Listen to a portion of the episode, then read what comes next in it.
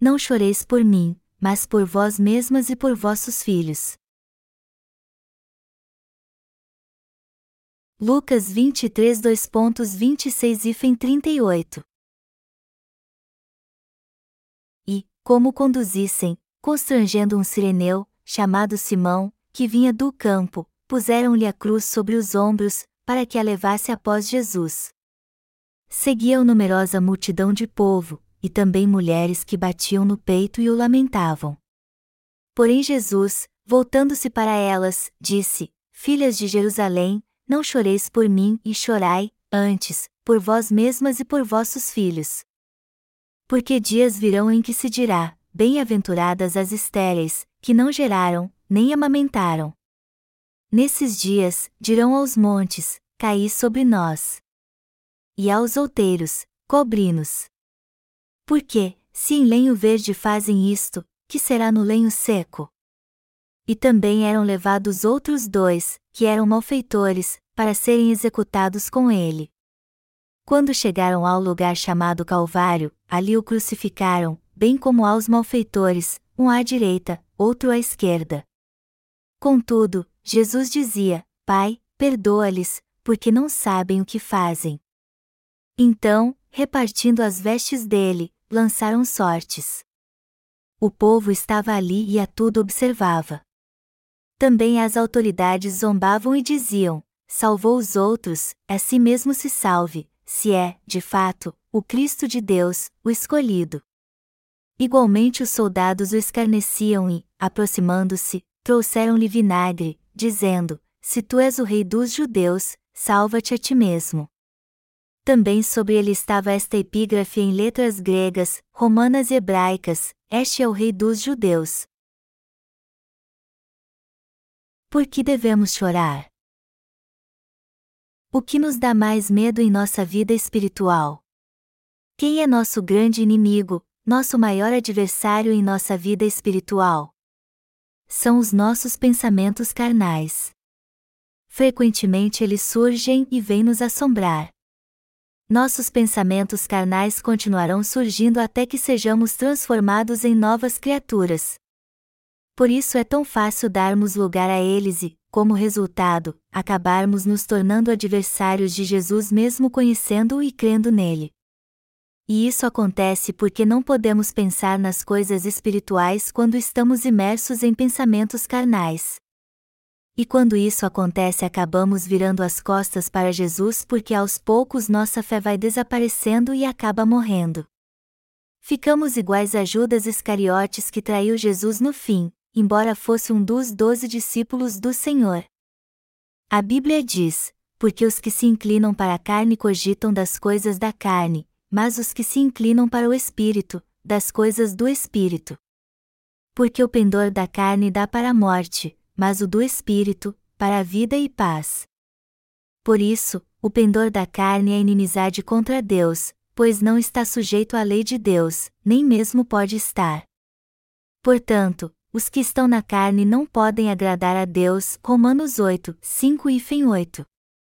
Nós devemos saber que os pensamentos carnais ainda existem em nós e nos perturbam, mas devemos estar firmados espiritualmente. A coisa mais certa para você e eu guardarmos é o pensamento espiritual e a fé espiritual. Nos tornamos sábios quando estamos firmados espiritualmente, isto é, quando pensamos primeiro na obra espiritual. E eu também creio que só podemos viver uma vida espiritual bem-sucedida quando seguimos a Deus assim. O domingo de Páscoa acontece todo ano na primavera. Geralmente o domingo de Páscoa é o primeiro domingo depois da lua cheia, que acontece logo depois do equinócio de primavera. O domingo de Páscoa é calculado assim porque foi criado baseando-se no calendário lunar judeu. O domingo de Páscoa este ano cairá no dia 15 de abril. Hoje é 1 de abril. Os cristãos chamam a próxima semana, uma semana antes da Páscoa, como a Semana da Paixão, jejuam durante esta semana, pensam na paixão de Jesus e participam deste sofrimento através de algum tipo de asceticismo ou separando toda a comida que eles não comem durante o jejum para dá-la aos pobres. Então eles compartilham e comem ovos cozidos na manhã do domingo de Páscoa. É assim que eles vivem com um novo coração. Embora este costume seja um ritual religioso da época, muitos pensam de forma carnal sobre ele e consideram a semana de Páscoa deprimente. Vemos no texto bíblico deste capítulo que um homem sireneu ia passando enquanto Jesus levava a cruz e os romanos o obrigaram a levá-la para ele. Muitos naquela hora bateram no peito e se lamentaram enquanto seguiam Jesus até o Gólgota. Eles estavam chorando porque Jesus estava sendo levado para sua execução, embora não merecesse ser morto. Naquela hora nosso Senhor disse: Não tem problema terem pena de mim. Mas chorem por si mesmos e por seus descendentes ao invés de chorarem por mim. Ele disse: Filhas de Jerusalém, não choreis por mim e chorai, antes, por vós mesmas e por vossos filhos. Lucas 23 horas e 28 minutos. Naquele momento, muitas mulheres em Jerusalém seguiam Jesus e tentaram parar a execução, mas o Senhor disse que elas deveriam chorar por si mesmas e por seus filhos, ao invés de chorarem por ele. Assim está escrito na Bíblia. Porque Jesus falou assim, já que sabia que iria morrer, que tantas pessoas gostavam dele e sentiam pena dele. Porque ele disse isso enquanto as pessoas batiam no peito e choravam por tristeza e dor pela morte que ele sofreria, ou seja, a morte que ele teria pelos pecadores deste mundo. Porque Jesus disse isso às mulheres, filhas de Jerusalém, não choreis por mim e chorai, antes, por vós mesmas e por vossos filhos. Muitos cristãos ficam deprimidos na Semana Santa. Ao lembrar o significado da semana de Páscoa, os cristãos se abstêm de atividades físicas do mundo, não comem comidas extravagantes e não desfrutam das delícias terrenas, levando uma vida ascética. Isso acontece porque eles normalmente que está é a maneira certa de participar da paixão de Cristo. É claro que estas coisas também estão certas. Eu não estou dizendo que é errado considerarmos estas coisas importantes. No entanto, o que foi que o Senhor disse para você e para mim? Ele disse: Não choreis por mim e chorai, antes, por vós mesmas e por vossos filhos. Através desta palavra podemos pensar qual é a atitude certa para nós crentes, além de ficarmos tristes durante a Semana Santa. Jesus nos diz agora: pense nisso. Quantos pecados você cometeu até hoje? Não é você este pecador que iria para o inferno no futuro? Não é você que iria para o inferno por causa dos seus pensamentos carnais e dos pecados que cometeu durante toda a sua vida? Não é você que seria lançado no inferno e sofreria terrivelmente? Não é você e seus descendentes que também sofreriam assim? Portanto, não seria melhor você pensar no fato de que você e seus descendentes iriam para o inferno e chorar e lamentar por isso? Por que então vocês estão chorando por mim? Eu pareço digno de pena a vocês porque estou sendo levado para o lugar da execução? Chorem por si mesmos e por seus descendentes ao invés de ter pena e se compadecer de mim. Eu sou um ser digno de pena? Eu vim a este mundo segundo a vontade de Deus e levei sobre mim os pecados do mundo ao ser batizado por João Batista. Portanto, eu vou salvar vocês ao carregar os pecados do mundo, morrendo na cruz e ressuscitando dos mortos. Então pode então vocês ficarem tristes por mim e terem pena de mim? Pelo contrário, tenham pena de si mesmos. Chorem por seus descendentes. Não está claro que vocês irão para o inferno depois de viver neste mundo? Vocês então não deveriam bater no peito e chorar para receber a remissão de pecados? É errado vocês chorarem por mim ao invés de olharem para si mesmos. Os únicos que são dignos de pena são vocês, não eu. E isso que o Senhor está nos dizendo aqui. A próxima semana é a Semana Santa. No que devemos pensar durante a Semana Santa, que comemora o dia em que Jesus foi crucificado? No que os cristãos do mundo todo e nós que cremos no Evangelho da Água e do Espírito devemos pensar? Devemos lembrar de quantas vezes pensamos e fazemos coisas carnais e vamos contra a vontade de Deus enquanto vivemos neste mundo.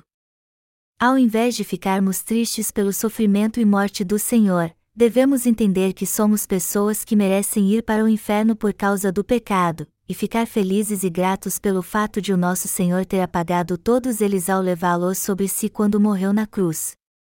Ao invés de chorar por Jesus e ter pena dele, devemos entender que ele morreu na cruz e completou nossa salvação através de sua morte porque foi batizado para levar nossos pecados sobre si.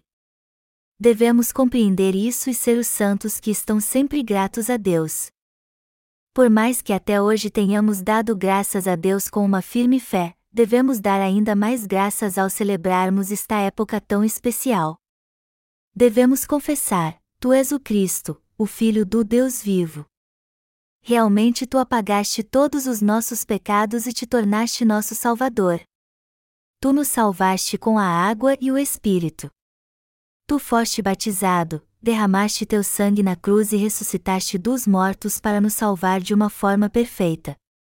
Tu és o nosso Rei, o sumo sacerdote que apagou os nossos pecados e o profeta que nos ensina toda a verdade. Devemos crer e depender assim do Senhor, dar graças por Ele nos ter salvado e confessar a fé por mil vezes se necessário for. Isso é mesmo muito proveitoso para nós. Ao invés de chorarmos pelo Senhor, ao invés de jejuarmos ao pensar na paixão de Cristo, ao invés de praticarmos o asceticismo sentindo pena do Senhor, devemos, ao contrário, pensar que o Senhor nos salvou do pecado e que Ele se tornou o perfeito Salvador de todos nós que éramos miseráveis, e pela fé sermos gratos assim. Devemos mesmo ser pessoas assim. É isso que o Senhor deseja. Então não devemos ficar tristes só porque é Semana Santa. Devemos, ao contrário, dar mais graças ao Senhor por crermos nele. Devemos tornar nossa fé ainda mais firme porque o Senhor se alegra conosco quando somos pessoas que têm uma fé poderosa. Se não tomarmos cuidado, podemos dar lugar aos pensamentos carnais e ficar deprimidos porque a Semana Santa está se aproximando, principalmente porque está chovendo melancolicamente lá fora. É claro que há momentos em que pensamos em outras coisas além da obra de Deus. Eu sou assim também. Mas nunca podemos nos esquecer que Jesus Cristo nos salvou de todos os nossos pecados. Na verdade, pessoas como nós não são miseráveis e falhas. No entanto, nosso Senhor nos salvou de uma forma perfeita. Vamos sempre pensar assim e gravar isso em nosso coração, meditar nisso e confessar nossa fé na presença de Deus. E por mais que confessássemos isso um bilhão de vezes, ainda assim não seria suficiente. Até irmos para o reino de Deus, não será suficiente apenas confessar: o Senhor é o Cristo, o Filho do Deus vivo. Devemos confessar nossa fé muitas vezes ao dia, centenas de vezes ao mês assim, o Senhor apagou todos os meus pecados de forma perfeita através do Evangelho da água e do Espírito. Nós podemos fazer a obra de Deus com a fé coreta e ir para o reino de Deus depois que fizermos isso. Enquanto trabalho para o Ministério de Literatura, eu tenho interpretado e pregado a palavra sob diferentes aspectos, mas nunca disse algo sem deixar de mencionar o Evangelho da água e do Espírito.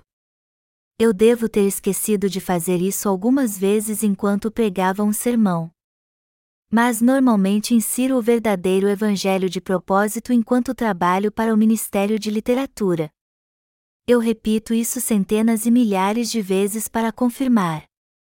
Eu insiro sempre isso neste e naquele livro. Quando as pessoas lerem minha pregação no livro de Romanos, elas talvez vão pensar assim: eu deveria ler este livro somente sob a perspectiva do livro de Romanos. Mas eu inseri o Evangelho da água e do Espírito nele também. Assim, quem ler o livro poderá meditar no Evangelho da água e do Espírito e entender bem o Evangelho. E quando isso acontecer, as pessoas poderão pensar de forma mais verdadeira, ter a fé correta, viver com mais fé ainda na presença de Deus, olhar para si mesmas e ver o quanto são fracas, e assim dar mais graças a Deus ainda. Deste modo elas serão pessoas com a fé mais fortalecida. Você e eu não podemos evitar pensar em coisas carnais. Eu entendo isso muito bem, pois também sou assim. Nossos pensamentos carnais nos perturbam todos os dias, e isso vem nos oprimindo até hoje. E provavelmente será assim no futuro também. Para aquele que gosta de pescar, pensar sobre pescaria toma conta dele, para aquele que gosta de jogar no computador, os pensamentos sobre isso tomam conta dele, e todos estes pensamentos passam a consumi-los sem parar. Mas e você? Os pensamentos carnais não vivem rodeando você? Nós seres humanos constantemente planejamos coisas mas como uma aranha tece uma teia para pegar insetos. Fazemos isso mesmo sem saber o que estamos fazendo. Seus pensamentos são espirituais ou carnais? É suficiente nós batermos em nosso peito e sentirmos pena de Jesus, como as filhas de Jerusalém fizeram. Isso importa mesmo para Jesus? Não, não importa. Pensamentos carnais rondam nosso coração. E isso significa que nossa carne faz o que é conveniente, mesmo quando não temos consciência disso. Nós mentimos com uma mente carnal, somos contra o Senhor com sua mente carnal, nos importamos apenas conosco com sua mente carnal, e fazemos outros caírem em uma armadilha com nossa mente carnal. Quando permitimos tais pensamentos carnais, devemos voltar rapidamente para a presença do Senhor. Devemos pensar nas coisas espirituais. Devemos olhar para o nosso verdadeiro eu, nem que seja cem vezes ao dia. Nós precisamos olhar para o nosso verdadeiro eu que comete tantos pecados e lembrar sempre que, através do Evangelho da Água e do Espírito, o Senhor salvou a você e a mim que éramos assim devemos constantemente fazer nossa confissão de fé. Nosso coração encontra equilíbrio, nosso corpo encontra equilíbrio e a direção da nossa fé encontra equilíbrio quando constantemente confessamos que o Senhor nos salvou mesmo com o Evangelho da água e do Espírito. Por mais que tenhamos recebido a remissão de pecados, se fizermos a obra do Senhor negligentemente, esta obra não se cumprirá. Devemos primeiro pensar na obra de Deus devemos fazer a confissão de fé centenas ou até milhares de vezes ao dia. Somente assim levaremos esta vida espiritual com a qual o Senhor se agrada. O que o Senhor disse? Ele disse: Filhas de Jerusalém, não choreis por mim e chorai, antes, por vós mesmas e por vossos filhos. Então de quem devemos ter pena? Deve ser de Jesus ou de nós? Somos seres que deveriam sentir pena de si mesmos. Embora tenhamos recebido a salvação pela fé, estamos prontos a fazer com que outros caiam numa armadilha e nós mesmos cairemos nela quando nos envolvermos em pensamentos carnais, como a presa de uma aranha em sua teia. Isso mostra que os pensamentos carnais tramam uma armadilha para fazer cair até os próprios santos e a Igreja. Já que somos assim, precisamos entender que não somos corretos e depender somente do Senhor. Devemos crer que o Senhor levou todos os nossos pecados através de seu batismo, entender por que ele teve que derramar seu sangue na cruz, e dar graças pela obra da sua salvação. Devemos sempre dar graças com fé. Às vezes erramos e o resultado de tudo acaba sendo errado também. Se formos contra o Evangelho, contra os servos de Deus, contra o povo de Deus e até mesmo contra Deus, mesmo dizendo que cremos nele, então não importa se cremos em Deus no passado ou não. Isso passa a não importar mais. Portanto, devemos sempre olhar para nós, chorar por nós mesmos e professar nossa fé na presença de Deus. Este é o único modo de sermos fiéis em nossa vida de fé. O Senhor disse: Porque dias virão em que se dirá: Bem-aventuradas as estéreis, que não geraram, nem amamentaram. Nesses dias, dirão aos montes: Caí sobre nós. E aos outeiros: Cobri-nos. Isso acontecerá no dia em que chegar o fim. O Senhor disse: Bem-aventuradas as estéreis, que não geraram, nem amamentaram. O que esta palavra quer dizer? Ela diz que será uma bênção para aquelas que não estiverem grávidas, para aquelas que não estiverem amamentando um filho na época em que o mundo for destruído, ou seja, para aqueles que não estiverem apegados às coisas do mundo e não fazem mais a obra do mundo. No futuro Deus julgará os que tiverem pecado, os que forem contra ele. Como devemos viver então? Enquanto vivermos neste mundo, devemos olhar para o Senhor e seguir a Ele somente. O Senhor disse para olharmos para nós mesmos, chorar por nós mesmos e ficarmos firmes com fé. O Senhor também disse: Porque, se em lenho verde fazem isto, que será no lenho seco? Como diz em Sua palavra, verdadeiramente o Senhor virá a este mundo para julgar. Aqueles que ainda põem sua esperança neste mundo são tolos e serão todos destruídos. Eles são pessoas tolas demais. Eu fico triste quando prego este sermão, e vocês também, porque este mundo certamente será destruído no futuro. É por isso que sempre que posso eu tento pregar sermões positivos. No entanto, hoje foi exceção porque eu já disse coisas tristes. O Senhor disse que haverá muitos batendo no peito e chorando dentre os que serão julgados por ele. É por isso que ele disse que deveríamos chorar por nós mesmos e por nossos descendentes ao invés de chorar por ele. Havia uma mulher conhecida naquele tempo chamada Maria Madalena. Ela encontrou o Senhor, recebeu a remissão de pecados e começou a levar uma vida espiritual depois de compreender que Jesus era o Salvador. Um dia então, ela presenciou Jesus sendo levado até a cruz.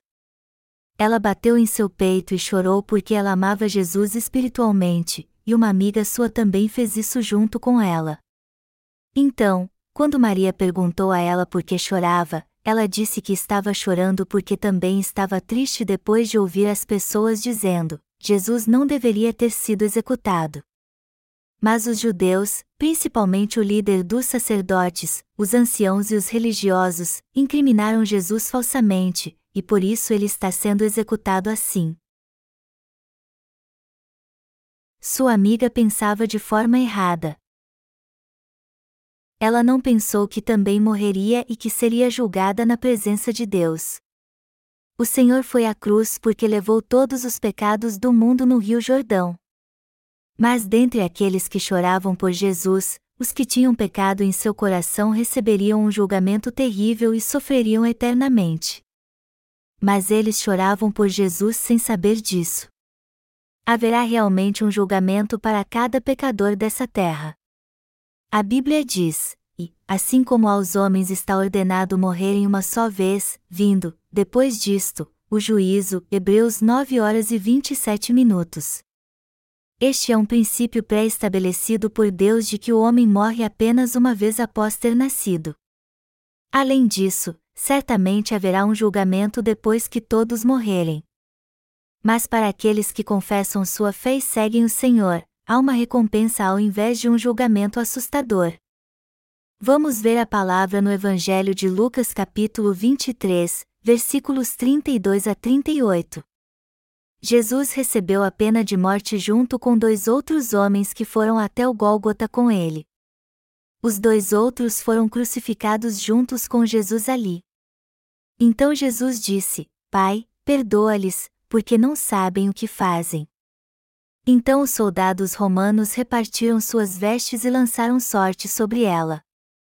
Os governantes zombaram de Jesus dizendo: Salvou os outros, a si mesmo se salve, se é, de fato, o Cristo de Deus, o escolhido, e puseram uma tábua acima de sua cabeça escrita em grego, latim e hebraico: Este é o Rei dos Judeus. Os fariseus também zombaram dele, dizendo: enquanto estava vivo ele fazia coisas como perdoar e purificar os pecados de uma mulher apanhada em adultério. Olhem para ele agora. Eles cuspiram, escarneceram e zombaram dele. Eles zombaram dele, dizendo: Salve-se a si mesmo se você é o Cristo. Você disse que era o Rei dos Reis, então salve primeiro a si mesmo. Você não deveria salvar a si mesmo já que é rei? Jesus é o verdadeiro rei. Jesus é o rei dos judeus, o rei das pessoas do mundo todo que creem no evangelho da água e do espírito, e o rei de toda a criação. Ele é o verdadeiro rei. Ele é o verdadeiro salvador. Ele foi o sumo sacerdote que apagou todos os pecados do homem. Jesus é o verdadeiro rei, embora as pessoas daquela época zombassem dele. No entanto, os que escreveram o Rei dos Judeus quando o crucificaram estavam zombando de que ele era rei. Eles escarneciam dizendo: Salve a si mesmo se você é rei. Como você pode dizer que é o Rei dos Judeus quando não consegue nem salvar a si mesmo? Jesus foi crucificado não porque não era o Rei dos Judeus. Ele foi crucificado porque entregou a si mesmo na cruz voluntariamente para salvar você, a mim e a toda a humanidade. Isso mostra que Jesus, como Rei, Salvador e Profeta, deu sua própria vida para nos salvar. Jesus fez isso porque ele é o verdadeiro Rei que amava seu povo, e não porque era fraco. Ele veio a este mundo para salvar seu povo.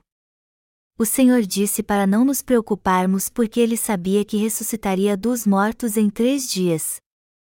Ele entregou seu corpo na presença de Deus e foi batizado, morreu na cruz para salvar a você, a mim, e a todos aqueles no mundo inteiro que creem nele. Isso significa que o Senhor se tornou nosso verdadeiro Salvador ao entregar seu corpo. Você crê nisso? Jesus é mesmo o Cristo. Verdadeiramente ele é o Cristo. A palavra Cristo significa Rei, Sumo Sacerdote e Profeta. Quem é o Rei dos Reis? Quem é aquele que julgará todas as pessoas deste mundo? Quem é aquele que julgará o diabo? Jesus Cristo.